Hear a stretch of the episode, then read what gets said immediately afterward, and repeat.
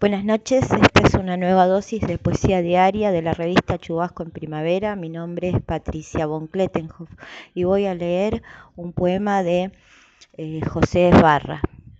¿Alguien habrá acercado su mejilla a una almohada usada para recordar el roce de mi piel?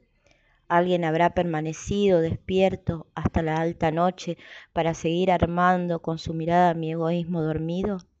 Alguien habrá caminado por una calle desierta de un país lejano murmurando mi nombre, llamándome.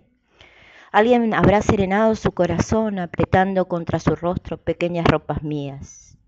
Alguien habrá preferido mi muerte antes de verme en brazos de otra persona. Alguien habrá gozado entrando al baño después de mí con el vapor y la temperatura y los perfumes de mi intimidad. Alguien habrá deseado caer en el sueño con mi sexo anclado en su cuerpo, o solamente yo amé de esa manera.